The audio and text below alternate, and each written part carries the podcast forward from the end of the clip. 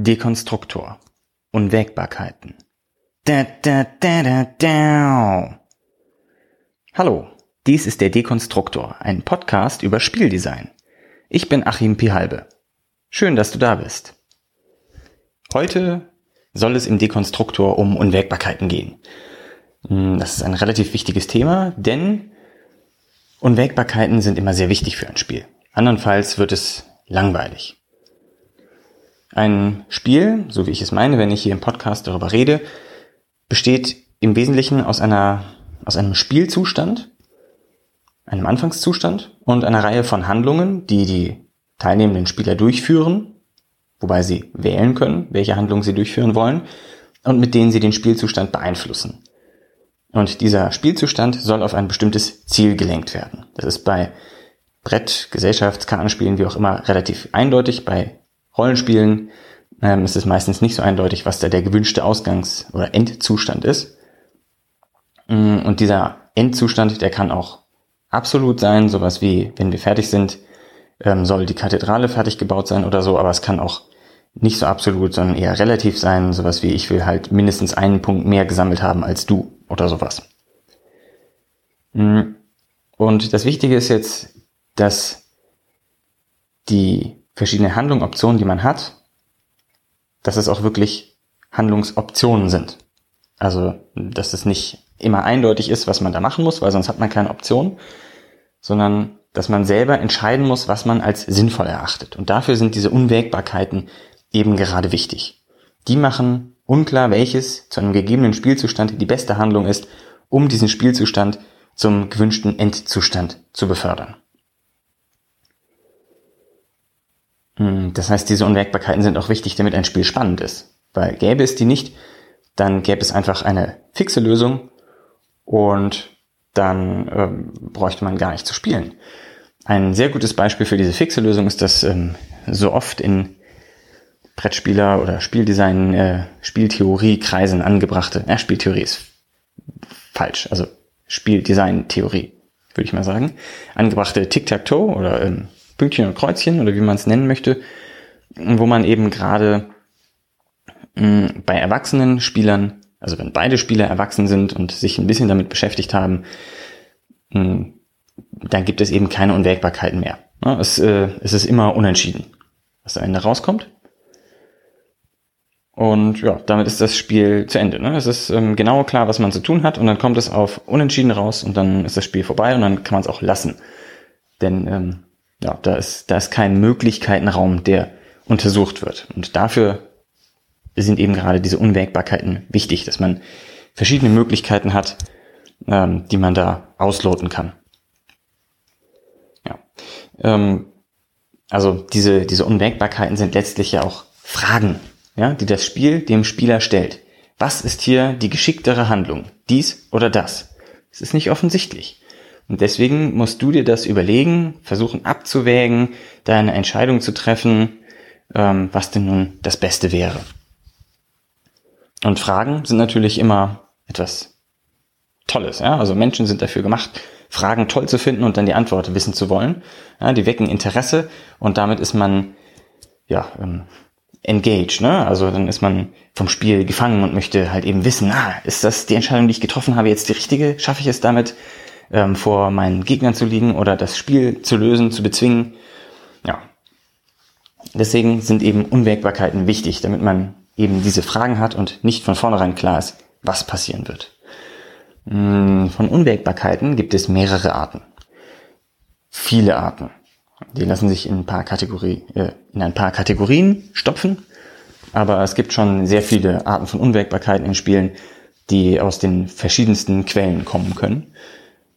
Die werde ich jetzt einmal in diesem Podcast kurz durchgehen.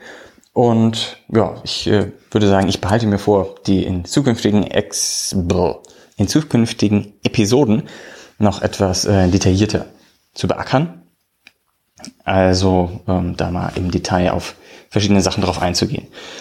Die eine Kategorie von Unwägbarkeiten, die es gibt, die jedem sofort einfällt, das ist äh, sowas wie der Würfelwurf oder das gemischte Kartendeck oder die äh, zufällig gezogenen ähm, Plättchen von Worker Placement Feldern oder etwas ähnliches, die es halt so hm, geben könnte, das ist dann sozusagen der echte Zufall. Ja, wir wollen jetzt nicht darüber streiten, ob die Welt deterministisch ist oder ob es Zufall gibt und was Quantenphysik damit zu tun hat. Darüber wollen wir uns jetzt nicht streiten.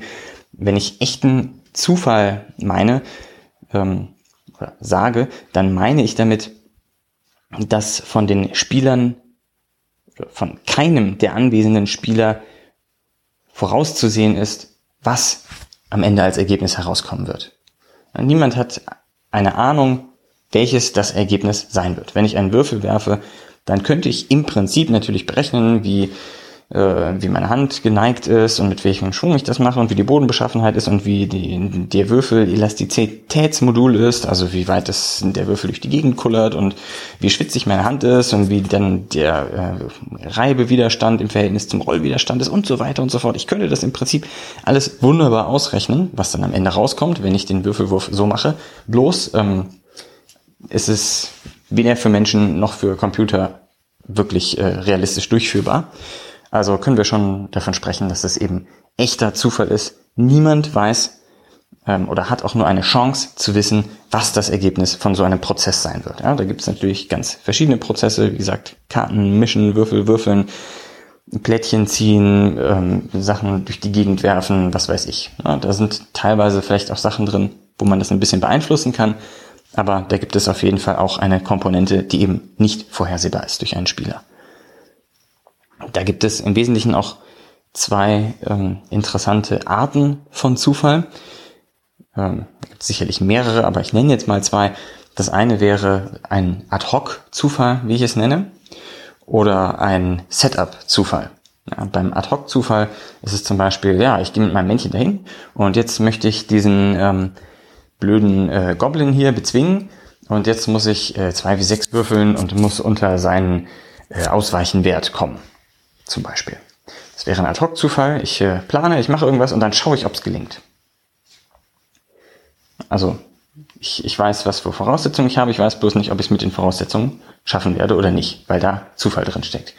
Das ist die bei ähm, Eurogamern eher verpönte Art dieses echten Zufalls. Die eher geliebte Art ist sicherlich der ähm, Setup-Zufall, wo man also sagt, okay, äh, wir mischen jetzt diese Karten und dann legen wir davon fünf aus und die bestimmen, was ihr halt diese Runde kaufen könnt.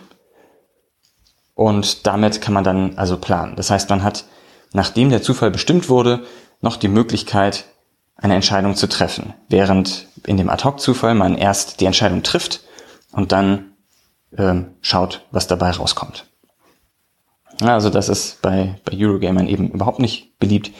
Da hat man gerne immer eine äh, Möglichkeit, ähm, noch sich zu entscheiden, was man denn tut. Das heißt, im Wesentlichen wird so die Spielvarianz erhöht durch diesen Setup-Zufall. Man macht verschiedene Anfangsbedingungen, von denen man dann weiterspielt. Wobei ich nicht ganz genau verstehe, warum Würfel so schrecklich verpönt sind bei, äh, ich sag mal, Hardcore-Eurogamern, ähm, aber Karten irgendwie nicht, die gemischt werden und von denen man dann welche zieht. Ja, wenn man dann sich darauf verlassen kann, dass dann noch andere Werte auf jeden Fall auch irgendwann auftreten und so, aber da bin ich mir nicht ganz sicher, ob, ob es lohnt, da wirklich so einen knallharten ähm, Strich zu ziehen und zu sagen, hier, das geht, das geht nicht. Naja, muss man sehen. Ja, das ist ähm, der sicherlich prominenteste Zufall. Der nächst prominenteste Zufall äh, sind sicherlich andere. Also andere Mitspieler. Da gibt es diverse äh, Varianten, wie das äh, vonstatten gehen kann. Zum einen kennt man sicherlich nicht die Strategie der anderen Spieler.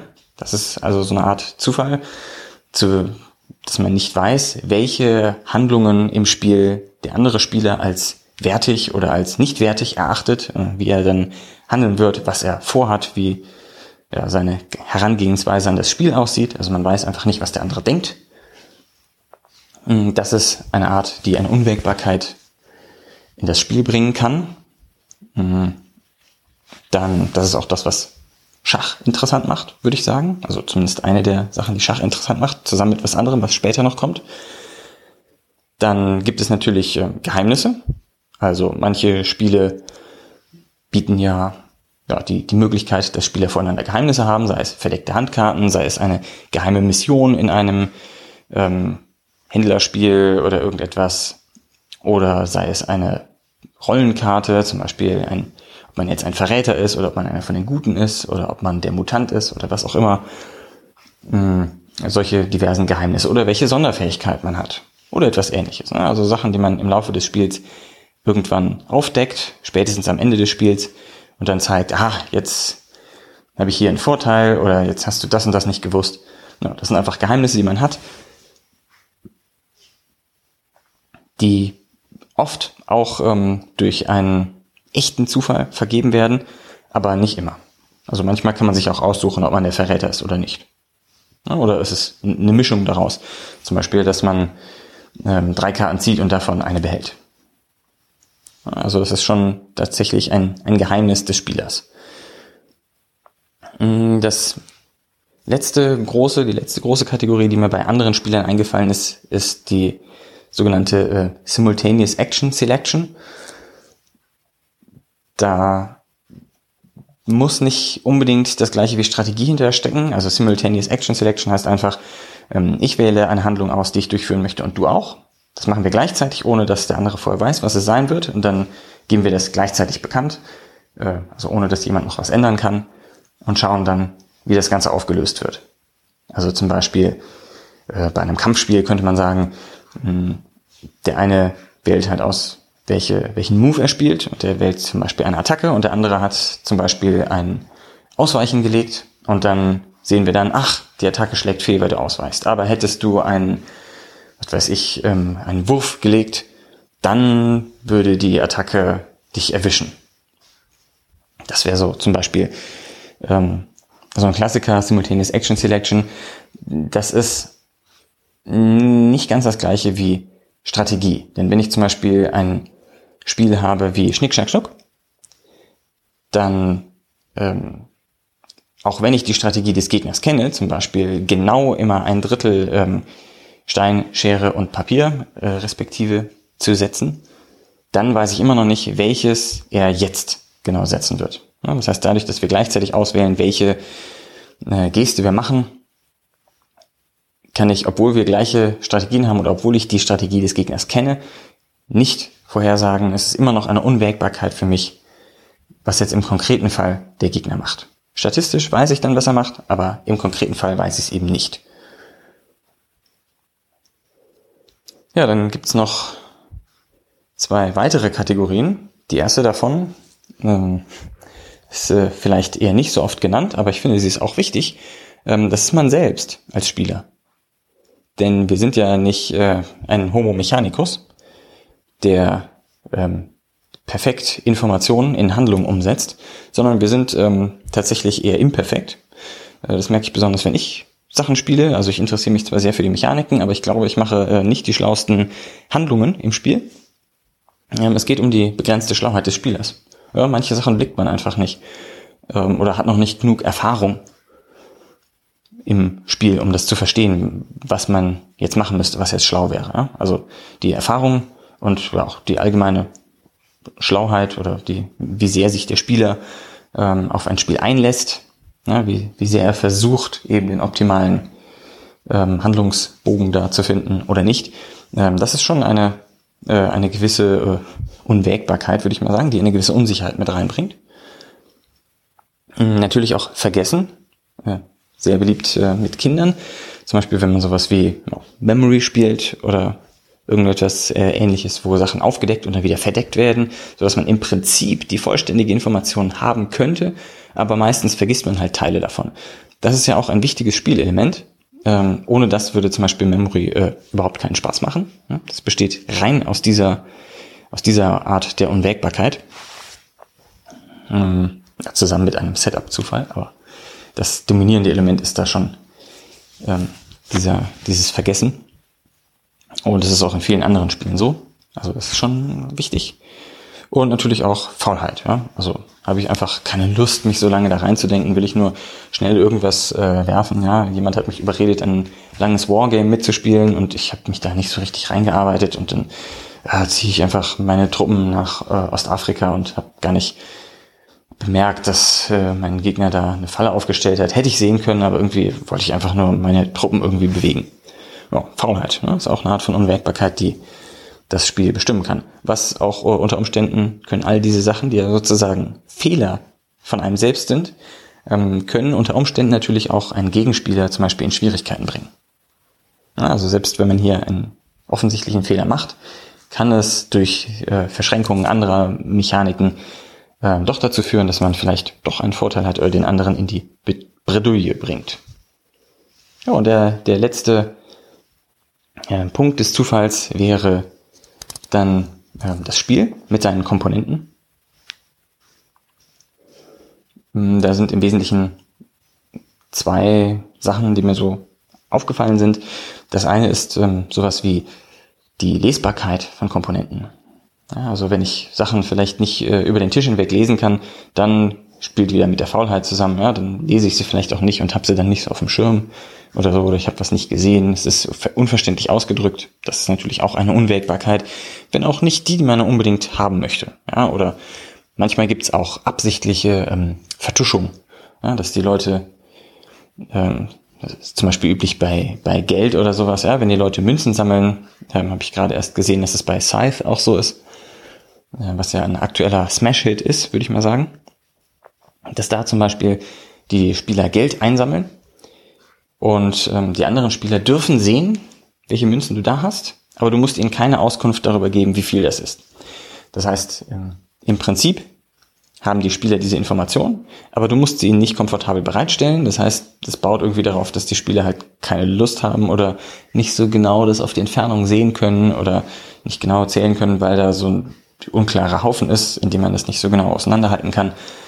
Hm, ja, dass man halt, das ist irgendwie eine Mischung aus allem Möglichen, aber ich fand es schon, äh, schon wichtig, das nochmal zu erwähnen. Also das gibt's natürlich auch. So einfach Obfuscation von Sachen. Ne? Eigentlich sind sie bekannt, aber sie werden so ein bisschen vertuscht. Das ist irgendwie, ja, gefällt mir nicht ganz so gut, muss ich gestehen. Ja, und dann gibt's natürlich auch Sachen, die im Spiel eingebacken sind. Ein aktuelles, äh, sicherlich sehr bekanntes äh, Beispiel dafür ist Time Stories, wo ja, Geheimnisse ins Spiel eingebacken sind, in die Sachen, die man spielt. Ja, bei jedem Spiel äh, kommt etwas Neues auf einen zu, und ja, oder auch nicht, wenn man es dann halt oft genug gespielt hat. Aber zunächst ist es so, dass man halt nicht vollständige Informationen über die Regeln des Spiels hat. Wobei ich mit Regeln halt auch sowas wie Karteneffekte und so weiter mache. Ja, also dieses, das komplette Gerüst, woraus das Spiel besteht, kennt man eben nicht. Ja, man kennt so ein paar allgemeine Regeln, aber im Detail weiß man eben nicht, was passiert, wenn man jetzt auf eine Karte geht. Und das nicht, weil es irgendwie gemischt ist oder sonst was oder weil ein Spieler was anderes gemacht hat, sondern einfach, weil der Spielentwickler sich das so ausgedacht und geheim gehalten hat. Das sieht man natürlich nicht nur bei Time Stories, sondern auch bei anderen Spielen, insbesondere die äh, im Moment en vogue seienden Legacy-Spiele äh, sind da natürlich auch sehr mh, hm, ja, anfällig, klingt jetzt so abwertend, aber die sind da gut dabei, ja, bei diesem, bei diesem Thema Geheimnisse einzubacken ähm, die dann im Laufe des Spiels gelüftet werden und dann weiß man es natürlich oder man vergisst es wieder. Aber das ist auf jeden Fall eine Unwägbarkeit. Man weiß nicht, äh, was passiert, wenn man jetzt auf diese Location geht und da guckt, was dort passiert oder ähm, wenn man, weiß ich nicht, das äh, neue Schächtelchen aufmacht und guckt, was da drin ist. Das ist eben auch eine Unwägbarkeit, wo man nicht weiß, was wird man als Konsequenz seiner Handlung erhalten, ähm, hat diese Handlung sich gelohnt, die dazu hingeführt hat. Jo, damit bin ich dann auch schon am Ende. Und ähm, ja, ich freue mich, dass du zugehört hast und vielleicht hören wir uns ja demnächst wieder. Ich freue mich über deine Anmerkungen und Kommentare, die du gerne bei mir auf dem Blog hinterlassen kannst oder auch, ähm, weiß ich nicht, per, per Twitter schicken kannst an PH157. Das bin ich, weil Pi halbe war irgendwie schon weg. Ja, wie gesagt, ich freue mich auf äh, Anmerkungen, Anregungen und dann würde ich sagen, bis bald.